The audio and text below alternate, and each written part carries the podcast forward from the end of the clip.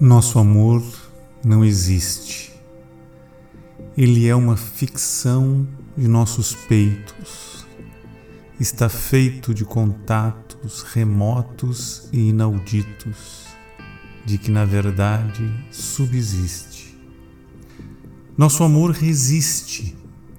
Ele é uma construção de nossos feitos. Tem o jeito de fatos inesperados e proscritos é, no fundo, um despiste. Nosso amor insiste, ele é uma devoção aos nossos leitos, sabe a restos de atos ditosos e desditos, é o que, mesmo, nunca sentiste.